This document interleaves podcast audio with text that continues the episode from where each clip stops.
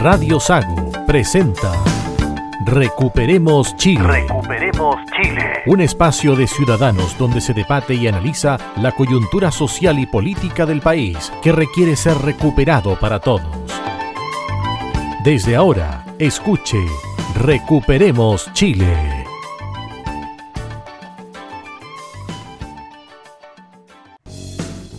Estamos de regreso acá en Recuperemos Chile. Estamos con los contertulios del día de hoy. Pablo Gaete. Muy buenas tardes a todos los auditores de Radio Sago desde Osorno a Puerto Montt. Marcelo Alonso. ¿Qué tal, Cristian? Aquí estamos en un nuevo capítulo, ya en el octavo de Recuperemos Chile, para todos los auditores de Radio Sago acá en la décima región prácticamente. Adolfo Aliaga. Hola Cristian, buenas tardes a todos los que nos escuchan, de Osorno a Puerto Montt, como dice Pablo. Y yo quiero recordar nuestro Twitter, arroba recuperemos CH, para que nos hagan todos nuestros comentarios que estimen convenientes. Y Roberto Correa. Roberto. ¿Cómo están amigos de Recuperemos Chile? Aquí confiado en que vamos a poder recuperar Chile, que la sensatez de los compatriotas va a primar por sobre las locuras de la convención.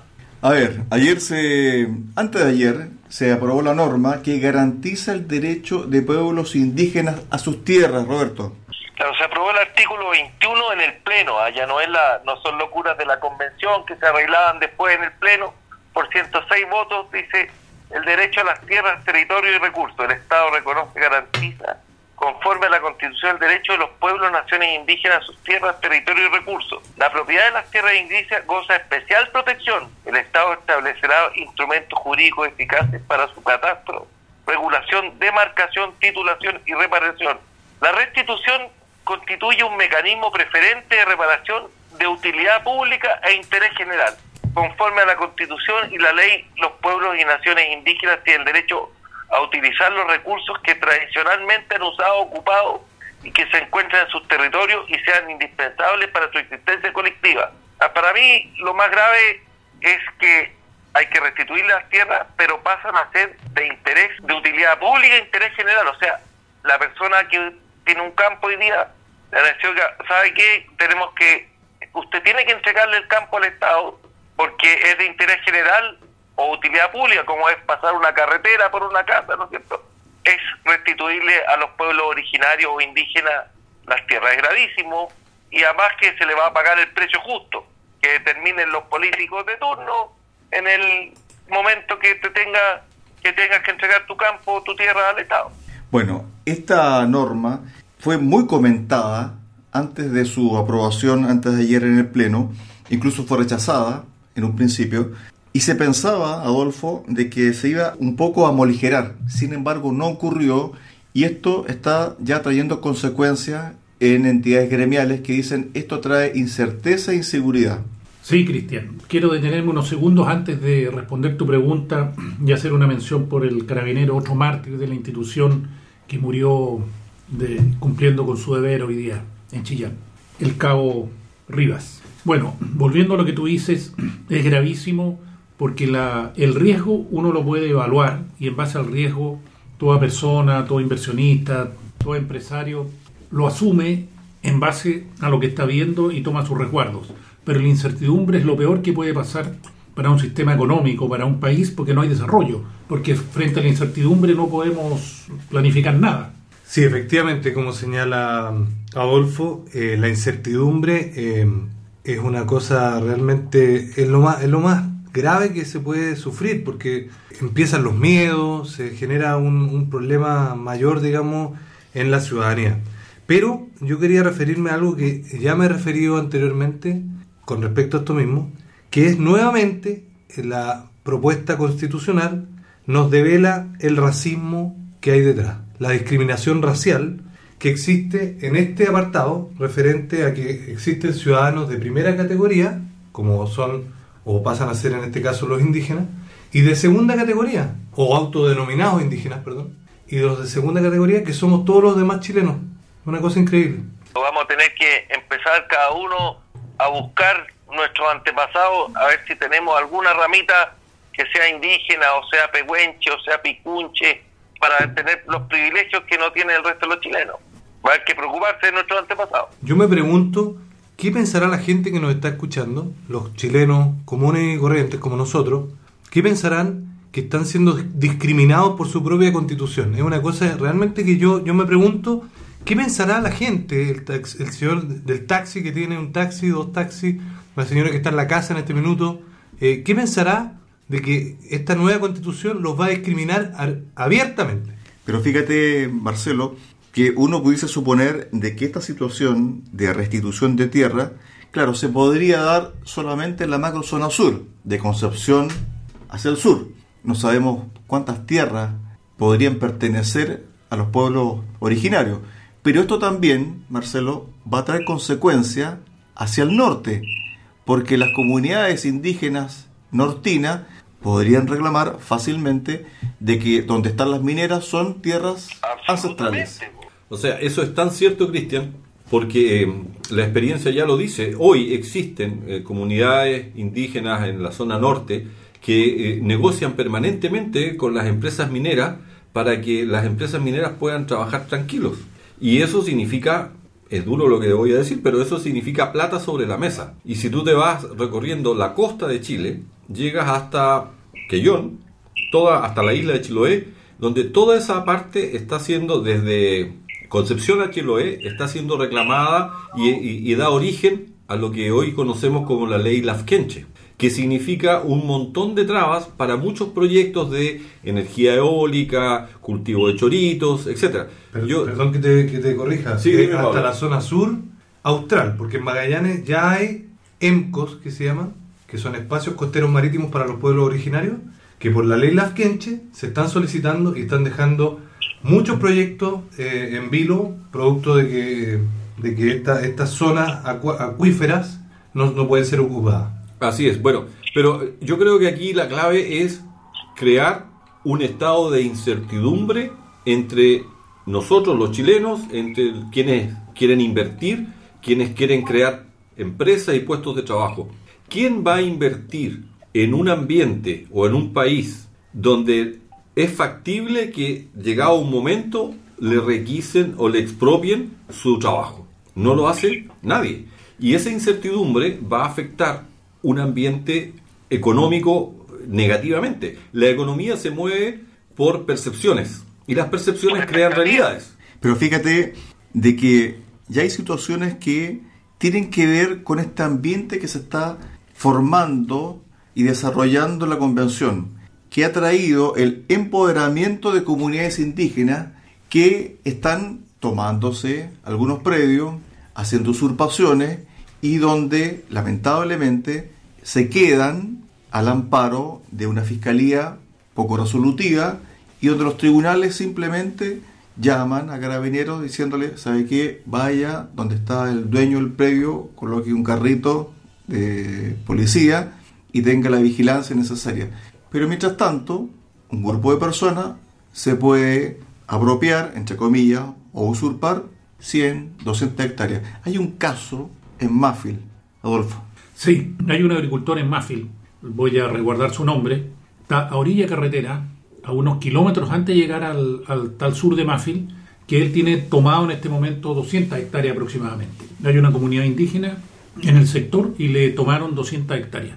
Y él no las puede trabajar. Cuando si quiere cosechar, tiene que llamar, viene un contingente de Valdivia, donde viene el guanaco, el zorrillo y un montón de carabineros para que puedan cosechar, porque en el fondo lo que hacen es acto de presencia para que no para que los dejen trabajar.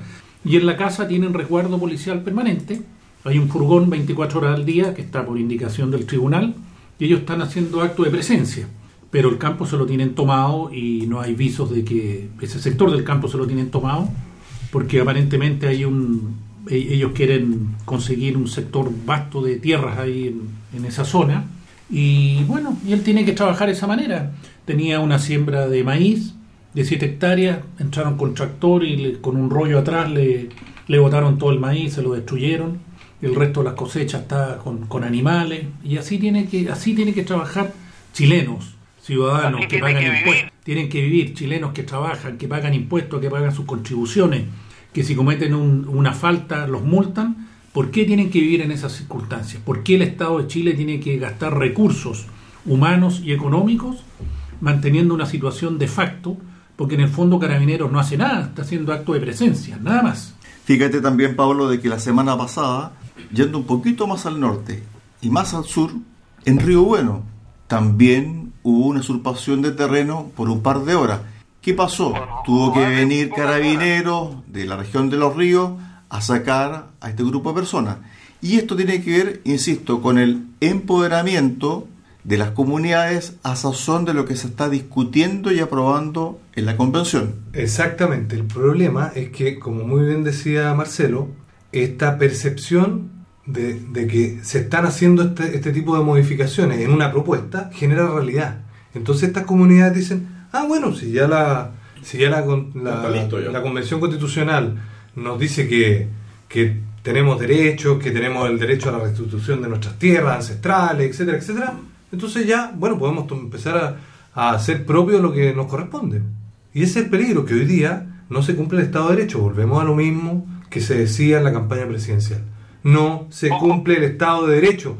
Y eso es inconcebible. es inconcebible lo que decía recién Adolfo. Que una persona común y corriente que paga todos sus impuestos, que cumple las normas, que cumple las leyes, el Estado lo trate de esa manera. Porque al final lo que está haciendo el Estado es no cumplir con su deber constitucional. Hace eh, tres semanas Pablo comentó un suizo que estaba en el lago Ralco y le dieron tres semanas para salir de su campo. Bueno, anoche le, antenoche le quemaron su casa, mientras él fue a Los Ángeles a comprar mercadería. Ese campo estaba con protección policial, pero llegaron fuertemente armados y los carabineros no pudieron hacer nada. Le quemaron la casa al suizo. Ahí está la comunidad suiza reclamándole al gobierno de Chile. Eso, es muy interesante lo que pasó ahí, porque el gobierno suizo, no la comunidad suiza, el gobierno suizo ya envió una nota diplomática al gobierno de Chile. Sí, Entonces, están tomando, ya, se, está, transformando en un problema ya más eh, lo, lo, están tomando con un perfil político y, le están pidiendo explicaciones al gobierno de Chile por el desgobierno que está quedando a, vista y paciencia de todos había tocado ese tema Pablo hace tres semanas atrás. Exactamente.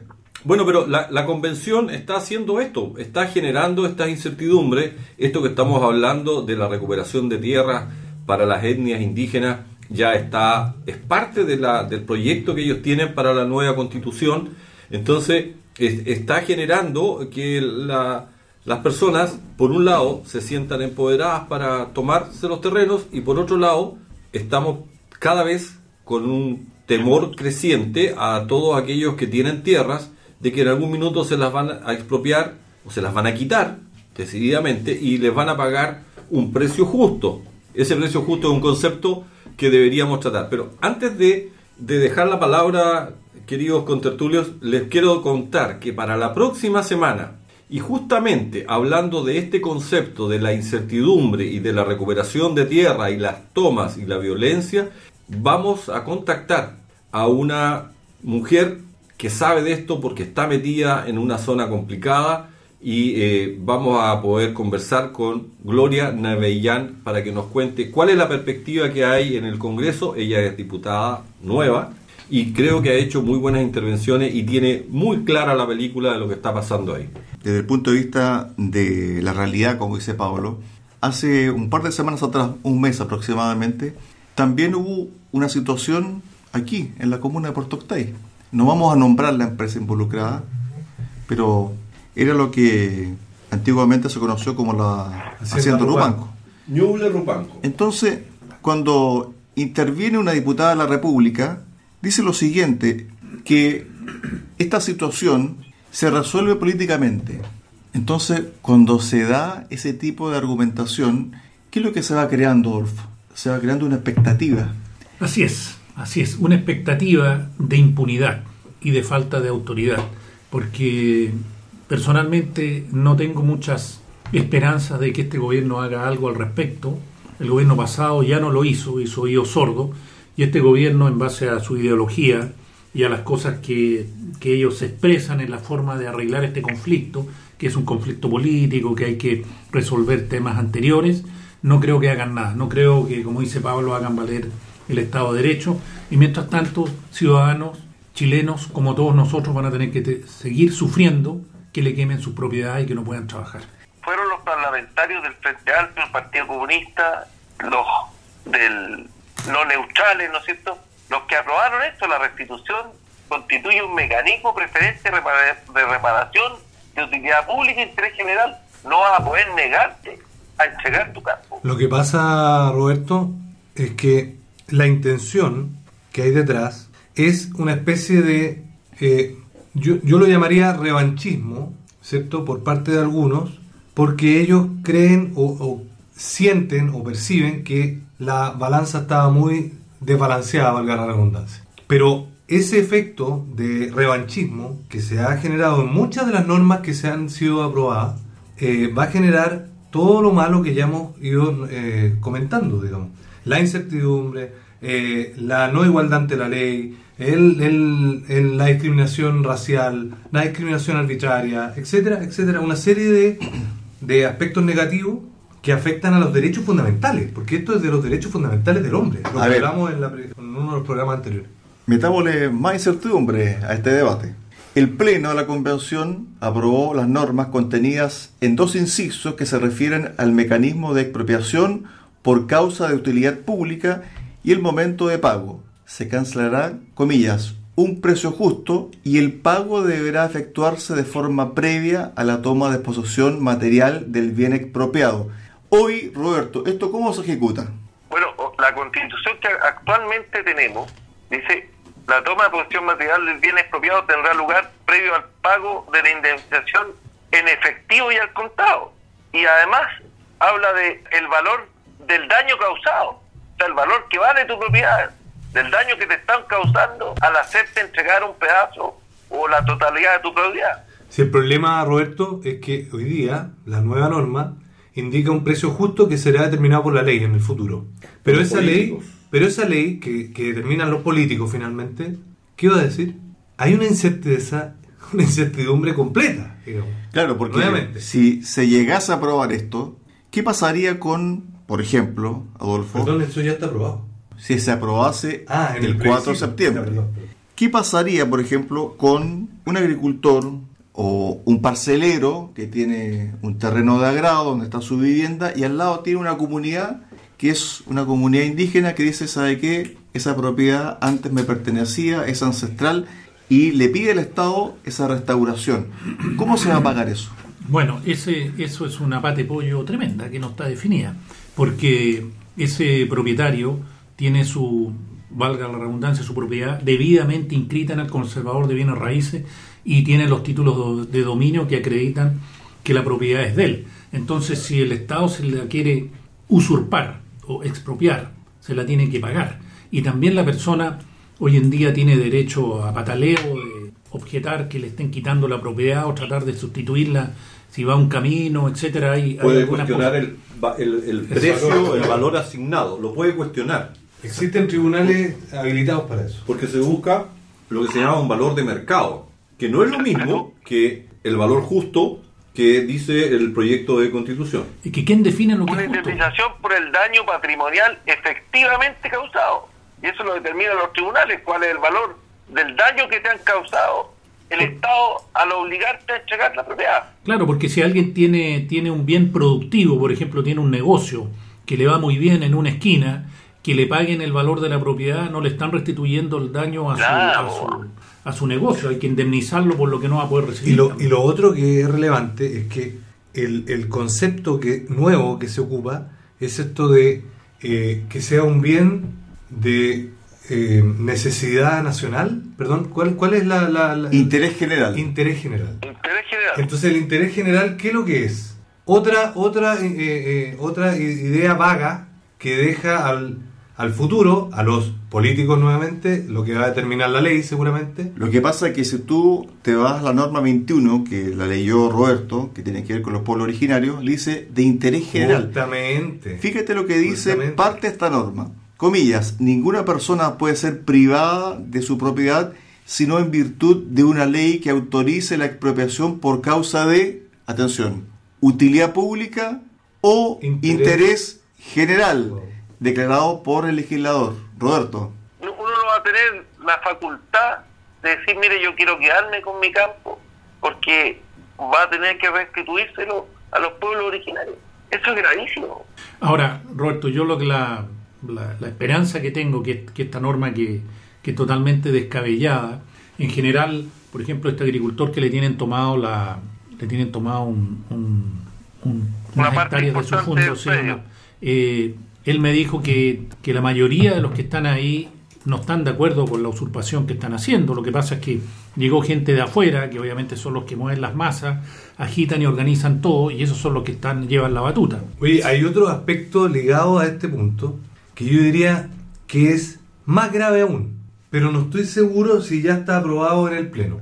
Porque esto se refiere a expropiaciones, vale decir, a actos futuros del Estado que pueda o no realizar con un privado, ¿cierto? Pero el tema de los derechos de agua, eso es gravísimo, porque eso ya es un hecho. A ver, yo entiendo que ya se aprobó en la, en la, en la comisión, o sea, en, la- en en el Pleno, corrígeme, Cristian, el, en referente a que el Código de Derecho de Agua fue completamente derogado. No, es que va a haber una Agencia Nacional de Agua. Sí, pero Que va a cumplir las funciones de la Dirección General. Exactamente. Y el Código de Aguas, que se aprobó por mayoría, le hace partidos de oposición, partidos oficialistas, etcétera, tuvo un apoyo transversal. sí, sí, ahora reciente. Este Código de Hace Aguas que menos de se, cuatro meses. no sé, creo que se demoraron 10 años. Siete años, siete, ocho una cosa así, hacer eh, este nuevo Código de Agua, va a quedar obsoleto. va- No, no, ya no corre ya con esta nueva norma. Pero el punto que yo quiero marcar es que ya no van a ser actos futuros del Estado con un privado, como podría ser una expropiación, sino que es un acto inmediato que entra a correr el día que se apruebe, o en el caso que se apruebe, digamos, esta propuesta constitucional. Entonces, ¿qué va a pasar con ese agricultor que necesita 10, 15, 20 litros por segundo para su para su plantío, Para su digamos? sistema productivo. Puede ser una fábrica, puede ser, puede ser varias cosas. Riego puede ser. Exactamente. Entonces, inmediatamente lo- le expropiaron ese derecho de aprovechamiento que tenía. ¿Cómo lo van a indemnizar? Me pregunto yo. En, en el fondo, si uno analiza la- todas las propuestas que está que propone la, la convención constituyente, no hay nada que deje en manos de los privados. No deja ni la ni la tierra, ni una propiedad, ni un derecho de agua, ni un, ni una ni una emisora radial. Todo todo Las lo quiere las concesiones, todo lo quiere dejar en manos del Estado y que el Estado decida a quién se lo asigne por un tiempo. El Estado que es un fantástico y, y excelentísimo administrador. La gente lo sabe, digamos. Qué, qué irónico eres, Pablo. No, la gente lo sabe, digamos, en la educación, magníficos establecimientos, la salud, las y los establecimientos educacionales, eh, en la salud también lo podemos ver y entonces es, es, es fantástico y, y yo creo que en ese sentido es, es complejo lo que está haciendo la Convención Constitucional, haciendo una especie de, de satanismo o satanizando, digamos, al privado y, y endiosando al, al, al estamento público. Pero, pero mira, Pablo, si, si la, la convención está haciendo lo que ellos dijeron en forma individual antes de que sean electos, de- lo que dijeron muchos que, que iban a hacer, que era partir de una, una hoja en blanco, de refundar el país y de instaurar sistemas, nuevos sistemas de, de- de ley que beneficien y aseguren los derechos. Yo, yo, yo quisiera que, que aparezca un artículo que diga que estamos obligados a ir al Campeonato Mundial de Fútbol cada cuatro años. Dejémoslo establecido. Pero fíjate que para cerrar este primer bloque, ya nos agarró el tiempo, fíjate que todas las encuestas indican de que este tema en particular del indigenismo, del separatismo, no le gusta a los chilenos. ¿Y qué es lo que hizo la convención? Aprobó una norma que va en esa dirección. Es que nos está dividiendo, Cristian. perdón, no una norma, varias normas que van en la dirección No, me refiero, contraria de lo que me refiero a la norma esta, la Ah, 21 ah, en particular. Sí, la restitución de tierra. Restitución de tierra. sí. Muchachos, nos vamos a una pausa, pausa Perfecto. y volvemos con el segundo bloque. Tenemos varios temas eh, que analizar, que discutir, especialmente sobre la violencia, la violencia que está desatada en nuestro país. Pausa y regresamos.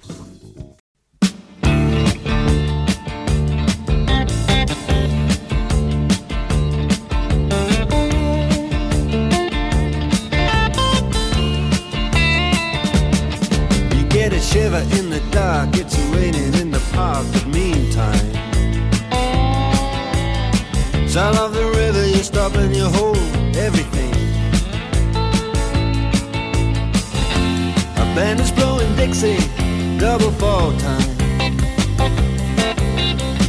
You feel alright when you hear the music ring.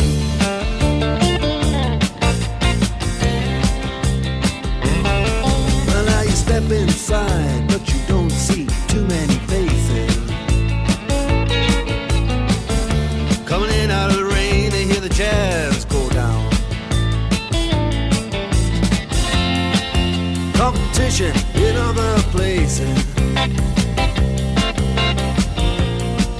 But the horns, they that sound. Way on down south.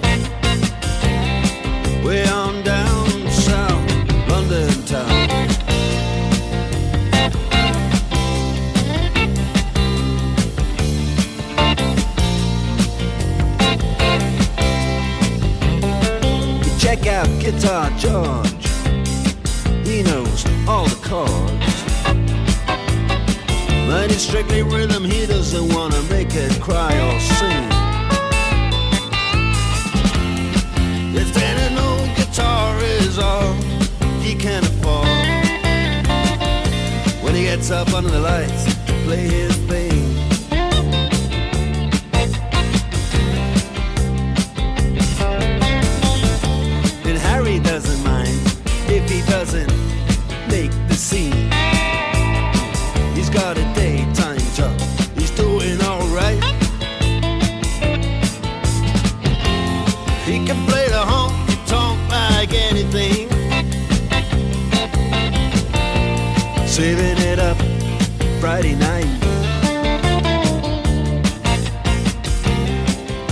insulting.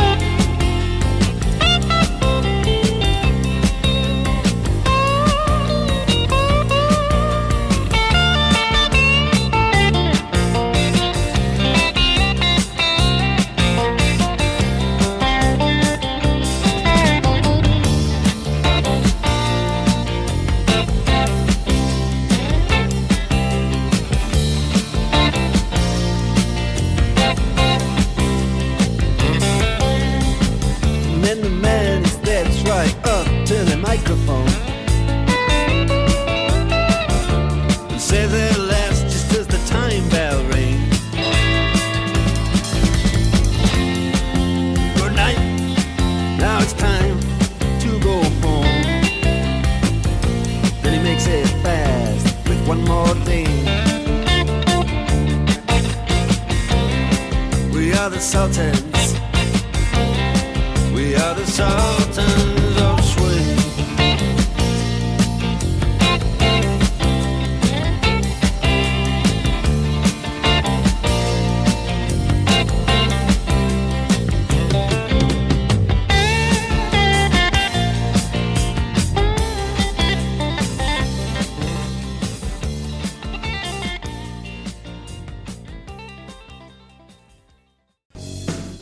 Estamos de regreso ya para el segundo bloque de Recuperemos Chile. Pablo Gaete, Marcelo Alonso, Adolfo Aliaga y Roberto Correa. ¿Qué pasa con la violencia en nuestro país, eh, Adolfo? Primero de mayo, sangriento, una comunicadora, una joven que trabajaba en un canal de televisión comunitario de la región metropolitana, recibió un balazo por parte de, no sé si es Está en proceso una todavía para- persona vendedora ambulante, no sé si una persona que estaba dedicada a resguardar los puestos de los ambulantes, está en prisión preventiva, pero más allá de aquello, es el grado de violencia. Bueno, la violencia todos la vemos que está desatada en nuestro país desde hace mucho tiempo. Esto ha ido escalando cada vez más y lo del barrio Meis, que, que menos mal que a todos nos sorprende, porque ya la, la mayoría de los actos que pasan uno ve el- un portonazo más, un portonazo menos, un asalto más, un asalto menos, la gente nadie, nadie le llama la atención. pero esto como ya fue algo fuera de lo, de lo que estamos acostumbrados a ver, sí salió en las noticias y uno vio con asombro como no era solo una persona que tenía un arma, sino que eran muchos o varios que tenían, que tenían armas y disparando a diestra y siniestra, porque no disparaban al aire, le disparaban a las personas que estaban al frente. Entonces, ¿cómo puede pasar en nuestro Chile, en nuestro país? ¿Qué nos ha pasado?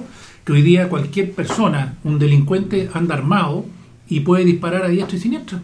Bueno, justamente este programa lo que busca es eso, porque recuperemos Chile, porque realmente hoy día está en manos de los violentistas. Hoy día vivimos una especie de ley de la selva, el más fuerte es el que gana, entonces eso no puede ser posible.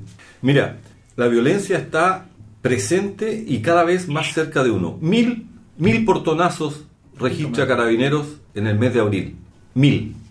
Absolutamente, un poco más de mil, me corrige Adolfo, absolutamente descontrolado. Estas personas en el barrio May con armas. Entiendo, estará por confirmarse, que era justamente un locatario de ahí que se estaba armado para defender su local.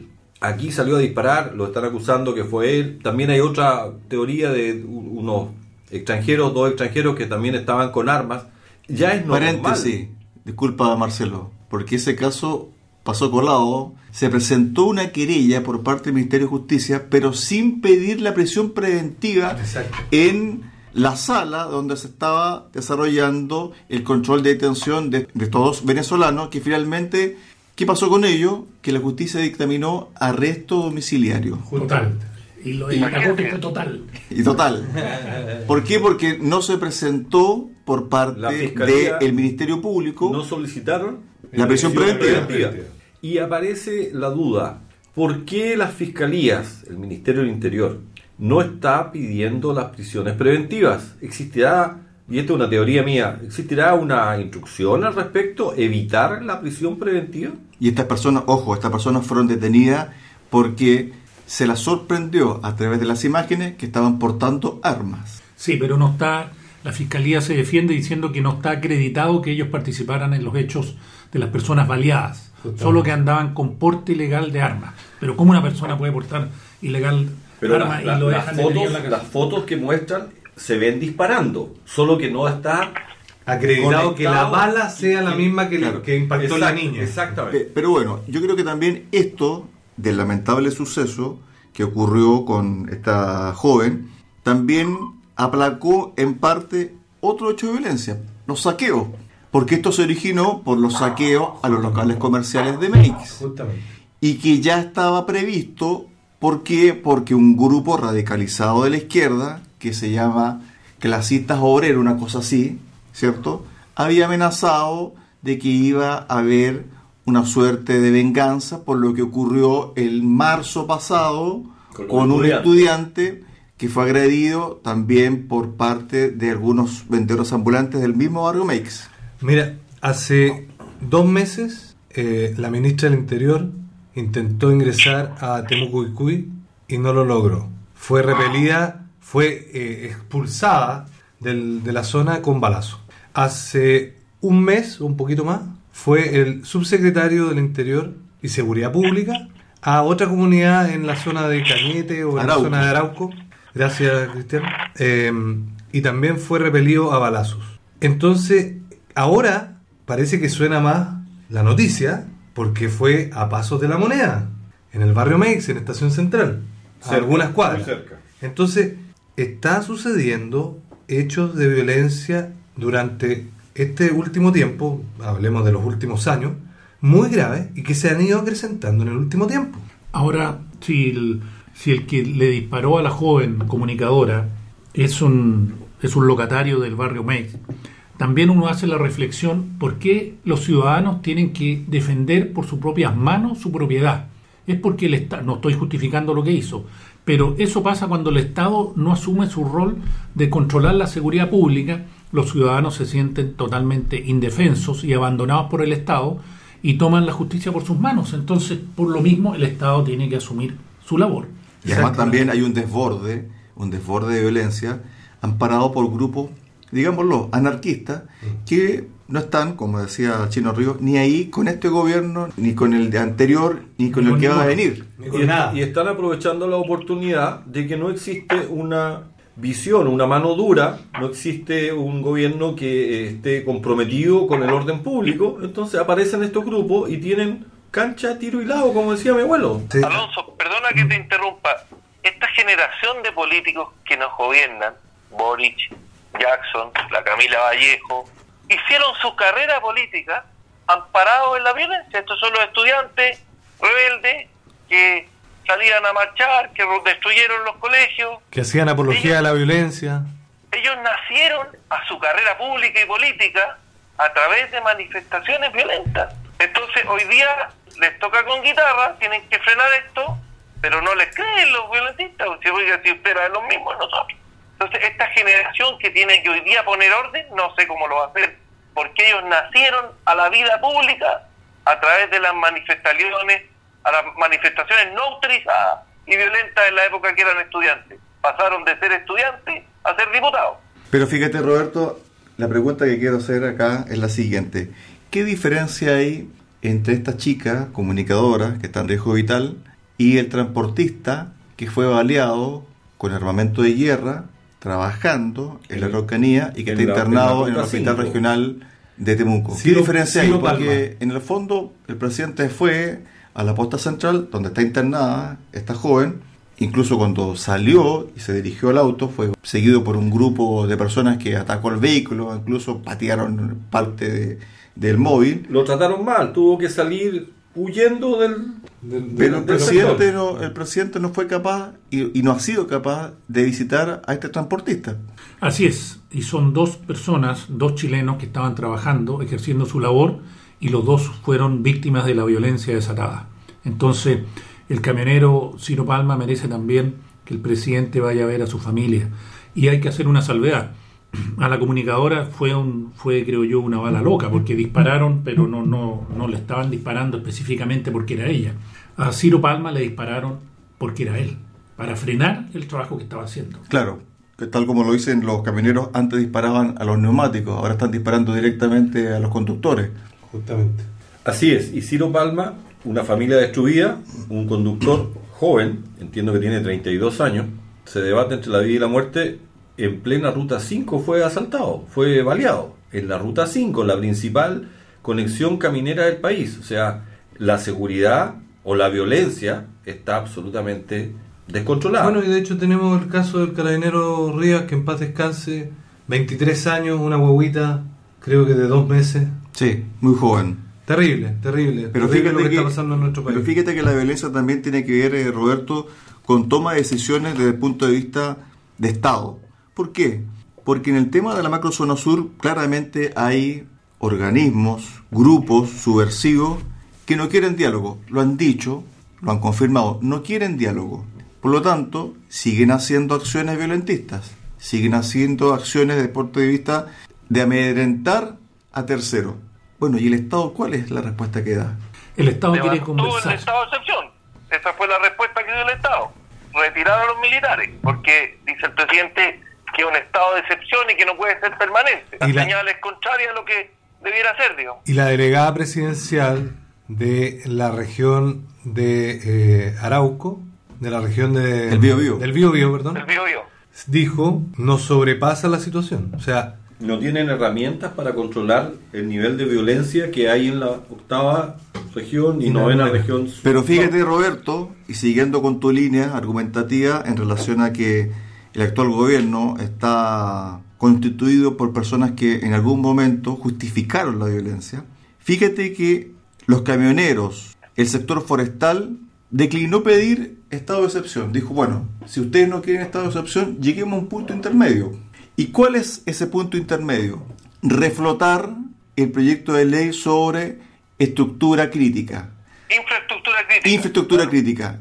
Y ese proyecto fue, adivina qué, rechazado por los mismos que están hoy en el Ejecutivo. Parece un contrasentido, Roberto. ¿eh? Votó en contra de Gabriel Boric en ese proyecto. Votó en contra de eso, exactamente. Sí. Y, y- y la protección a las instalaciones estratégicas o las infraestructuras es, eh, es clave, es, de todo sentido común protegerlas.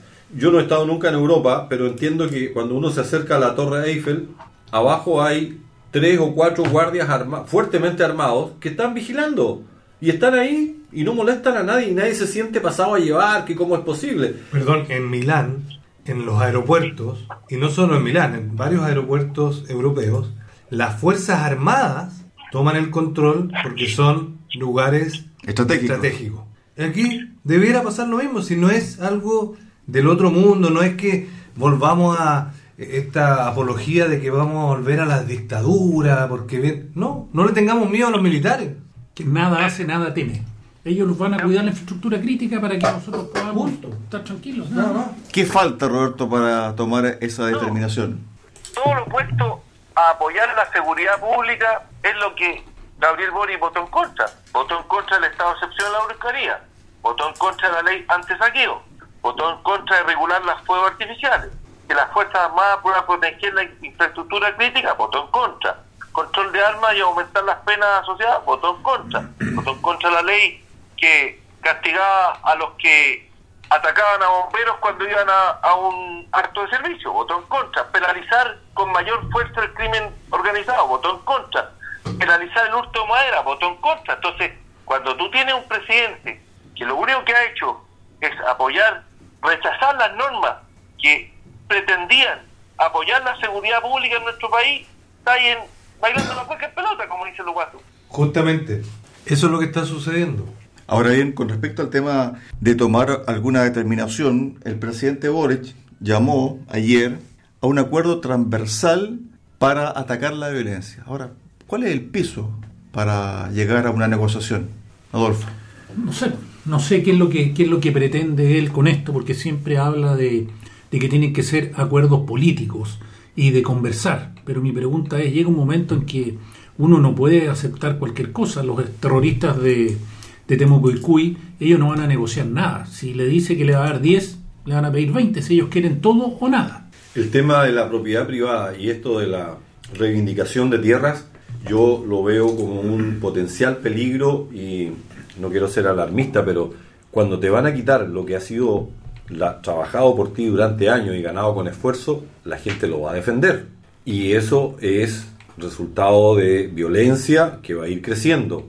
No quiero hablar de que sea el germen de una guerra civil, pero hay una constituyente que dijo que esto era a nivel de el germen para una, una guerra civil. Fíjate- Lo, lo encuentro eh, es de cuidado y el Claro. gobierno el gobierno no tiene los pantalones para ponerse firme y luchar decididamente Ni este, contra la violencia. ni el anterior. Ni el anterior, efectivamente. yo me Ah, pregunto, ¿con qué? O sea, ¿cómo el presidente Boric dice ahora que necesitamos un gran acuerdo para, para frenar la violencia? Y él, que tiene el mandato constitucional o actual para frenar esto, dice, no voy a ir a la Araucanía mientras no estén las condiciones. Si las condiciones las tiene que poner el Ejecutivo, el Ministerio del Interior y Seguridad Pública, el que está a cargo de poner eh, paz, tranquilidad, orden en, en, en todo Chile, Pero pero, en especial en ese lugar, que pero está fíjate que- con un conflicto latente. El tema está en esta contradicción entre el orden, la seguridad, el ejecutar el poder del Estado para imponer el control y los uniformados. Yo me acuerdo, Adolfo, cuando ocurrió el terremoto del 2010, ¿cierto? Efectivamente. ¿Qué pasó en Concepción? Los saqueos. Y se le pedía a la presidenta Michelle Bachelet que por favor decretara estado de excepción. Tuvo que pasar un saqueo uno tras otro, Un- prácticamente un día completo. incendio, para que saliera la presidenta a decretar estado de excepción y los militares tomaran el control. Le costó al país eso, violencia. Un, un día completo de violencia, caos, desastre, in- eh, incendio, eh, y mucho saqueo daño a, a la, a la a la propiedad pública y la- privada. Y acá estamos en la misma, ¿no, Roberto? Sí. fue Luis Gastavino, un concejal por Lota, que fue miembro del movimiento Izquierda Revolucionaria, le pedía por favor a la, a la Bachelet que saque a los militares porque hay que poner orden en el terremoto. Así es. A mí me parece increíble que, un- que el presidente de Chile diga no voy a ir a una zona hasta que no estén las condiciones. Pero si él tiene todo el mandato constitucional y el poder, él tiene que como presidente decir yo quiero ir a esa zona. Díganme, preparen las condiciones. No puede ser que él se reste de O algún sea, lugar él- de Chile. Es que eso da pie a una, a una acusación grave en contra de él. Porque si él tiene el mandato, tiene la responsabilidad y no hace uso de ese, de ese mandato que tiene, a ver, estamos... estamos es que este, Fal- eh, falta- este es como la... ah, Falta que diga que, que alguien haga algo. Claro, casi. Claro, por favor. claro. Mira, en, en ese sentido, yo no sé si han eh, tomado ustedes conocimiento. He estado mirando las noticias de El Salvador. ¿Qué ha pasado con el presidente Bukele? Bukele. Que lleva 45 días luchando contra las pandillas, las, las maras. Oye, que le sobran pantalones a ese personaje. Es un presidente joven también, tiene 39, 40 años, pero tiene las cosas clarísimas, muy claras. Un Y- ejemplo, ¿ah? y es, te digo, me da envidia. Fíjate Valiente, que ayer valiente. un comunero mapuche fue asesinado por desconocidos que atacaron a tiros la camioneta en la que se desplazaba por un camino interior de la zona de Casa de Piedra, en Tirúa, región del Biobío. El hombre de 48 años fue atacado cuando iba con familiares. Ahora falleció un comunero. ¿Cómo va a responder esa comunidad ante este asesinato? Nada, ¿Qué? porque están amedrentados también. ¿Qué dice el, el Estado chileno que está defendiendo y restituyendo los derechos de los pueblos indígenas y de los pueblos originarios? ¿Qué le dice a esta familia? Bueno, son. eh, Yo creo que hay que hacer la salvedad que los que los terroristas, los extremistas, los violentistas que usan la causa mapuche son los menos. La mayoría de los descendientes indígenas son chilenos como todos nosotros y ellos quieren trabajar y vivir en paz. Por Pero también ellos son víctimas de estos extremistas que los tienen Amedrentado, amenazado. no, no pueden vivir tranquilos. Bueno, yo creo que, insisto, desde el punto de vista de la legislación actual, el presidente del gobierno actual, al igual que el anterior, tiene todas las facultades para ejercer el control y seguridad del país. Todas. ¿Y por qué, Cristian, crees tú que no lo hacen? Tiene todo el poder, ¿por qué no lo hacen? ¿Qué le falta? ¿Qué pasa con una fiscalía que hay dos personas con armas y las deja con prisión preventiva total? También tenemos la justicia hasta el debe por esa parte. Lo que pasa es que... Pero sí, la señal que da el presidente es que todas las leyes que se plantearon para endurecer la mano contra los terroristas, contra el robo de madera, Las contra votó en contra. la- proteger la él las votó en contra. Entonces, él dio esa señal, voten por mí porque yo estoy en contra de todo lo que sea autoridad. Y ahora tiene que poner la autoridad. Lo que pasa es que hay zonas, hay zonas que el Estado las dejó a su libre suerte. No hay Estado de Derecho. Por ejemplo, Temucuicuy es una zona donde el Estado no interviene. Es imposible que el Estado intervenga con carabineros, PDI, salvo que vaya militares, ¿cierto? Bien equipados e ingresen a Temucuicuy. Y es más, se pueden producir y se pueden crear otros Temucuicuy en distintos puntos de la macrozona sur. Justamente, yo quería comentar a propósito de, de- de- de la responsabilidad que le cabe al Estado en esto. Hay una responsabilidad del Ejecutivo, por cierto, que la comentábamos, ¿cierto?, del Ministerio del Interior, pero también hay una responsabilidad, como muy bien decía Roberto y Adolfo, del Poder Judicial. Posterior a la modificación del... del, del eh, cuando ¿Del se, estatuto? cuando se, cuando se sistema- modificó el sistema judicial ¿cierto? La reforma procesal penal. reforma procesal penal en el año 2003 Tres. y después 7 porque se, se fue, Se fue-. Fue se fue- fue- pausado. fue pausadamente. La justicia fue absolutamente garantista con todos los violentistas, con los, en el fondo con todos los criminales y delincuentes. Y apareció la puerta giratoria que todavía sigue dando vueltas. Justamente. Y que se prometió y se prometió en contra de todo esto, pero en el fondo el gobernante, el ejecutivo, estaba de alguna, mente- de alguna manera absolutamente de manos atadas porque el Poder Judicial, que, te- que tenía que cumplir las leyes, estaba por otro lado también de manos atadas porque no podía ejercer la justicia en plenitud, producto de estas leyes que son injustas y que son garantistas con los delincuentes, con los criminales, con, con la gente Bueno, que no cumple la ley. La, la- la- la constituyente tomó este problema y también está cuestionando y generando una propuesta para un nuevo sistema judicial con las características que ya hemos conversado. ¿no es Nuevos cierto? sistemas judiciales. Nue- Perdón. son varios, según, según, la, la, zona. y- zona y la, y la, Sí. y la- Claro, ¿por qué? Porque ha visto también, y, y eso es un sentir de todos los chilenos, que la justicia no está funcionando. Hace poco tomé conocimiento del caso de una jueza en Coyhai, que no sé si lo, lo- lo supieron, que está acusada de, de- de soborno, con nexos claros y con- confirmados con, con- con Narcotráfico. narcotráfico. Entonces, no me, no me extrañaría, no es que me guste, pero no me extrañaría que la, le suspendan dos meses sin goce de sueldo. Nosotros hemos hablado acá latamente sobre la macrozona sur, pero en el norte también están ocurriendo cosas. Fíjense lo que dijo el fiscal regional de Tarapacá, Raúl Arancibia. Comillas, tenemos todos los elementos para transformarnos en la frontera de México. Tremendo. Nosotros todos hemos, visto durante años lo, que- pasa en la frontera de México con Estados Unidos, el tráfico de droga, el tráfico ilegal de personas, que es una zona que está en permanente conflicto. Y hay un fiscal de la República de Chile que está diciendo, ojo, todavía estamos a tiempo, porque él dijo también, todavía estamos a tiempo que esto no suceda, pero si no tomamos acciones concretas, nos vamos a transformar en la frontera de México con Estados Unidos. Bueno, estaban entrando hace dos meses, febrero, marzo, estaban entrando a- alrededor de 1.100 personas diarias por el sector de Colchane. Hoy día entiendo que son alrededor de 200, 100 y tantas personas. Me da la impresión que ya entraron todos, por eso debe ser que no hay más. No, entran entre 500 a 600 personas diarias. Por la frontera del país, pero en el sector de. Colchane son más o menos 150 a 200. A ver, ¿qué es lo que dice el fiscal con relación al tema de los militares? Comillas, entiendo que la palabra militarización tiene una carga, pero yo creo que todo lo que pueda ayudar con el problema es importante. Contamos con un ejército disponible y creo que es la forma de colaborar. Cuando hay un terremoto, ¿recurrimos al ejército o no? Dice el fiscal. Hoy día sí, pero ojo que la propuesta respecto al accionar de las fu- Fuerzas Armadas en la, en la nueva constitución que están tratando de hacer, limita incluso la acción de las Fuerzas Armadas para ayudas civiles en catástrofes. No si lo- quieren no poner a un civil hacer. en el fondo a cargo. No lo podrían hacer. Bueno, esto volvemos de nuevo a que, que es un tema ideológico.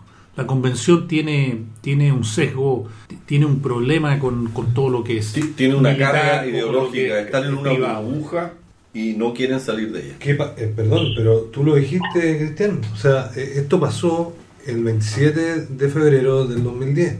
La izquierda tiene un- una carga con sacar a los militares. Una tranca, digamos. Una tranca, nada más. Digámoslo, una Esa es la palabra indicada. Esa es la palabra buen chileno, una tranca. Roberto, para el cierre. solo seguir en la misma línea. Se rechazó en la convención un, un artículo que decía, habrá una defensoría de las víctimas, autonomía y con patrimonio propio, con las atribuciones y funciones que establezca la ley. Se encargará la defensa y asesoría jurídica de las personas que hayan sufrido terrorismo, delitos y crímenes. Y lo rechazaron ese artículo porque defendía a las víctimas. Entonces seguimos avalando el terrorismo.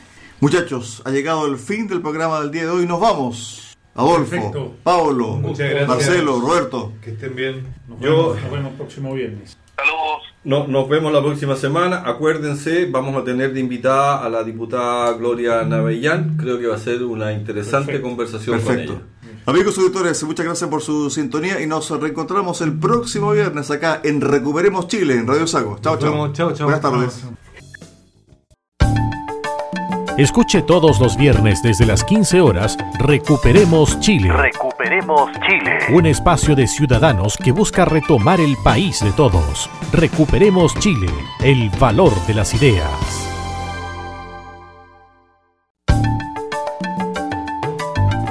Radio Sago presentó Recuperemos Chile. Recuperemos Chile. Una hora de debate y análisis sobre el presente y futuro del país que los ciudadanos quieren recuperar. Recuperemos Chile. Vuelve el próximo viernes acá en Radio Sago.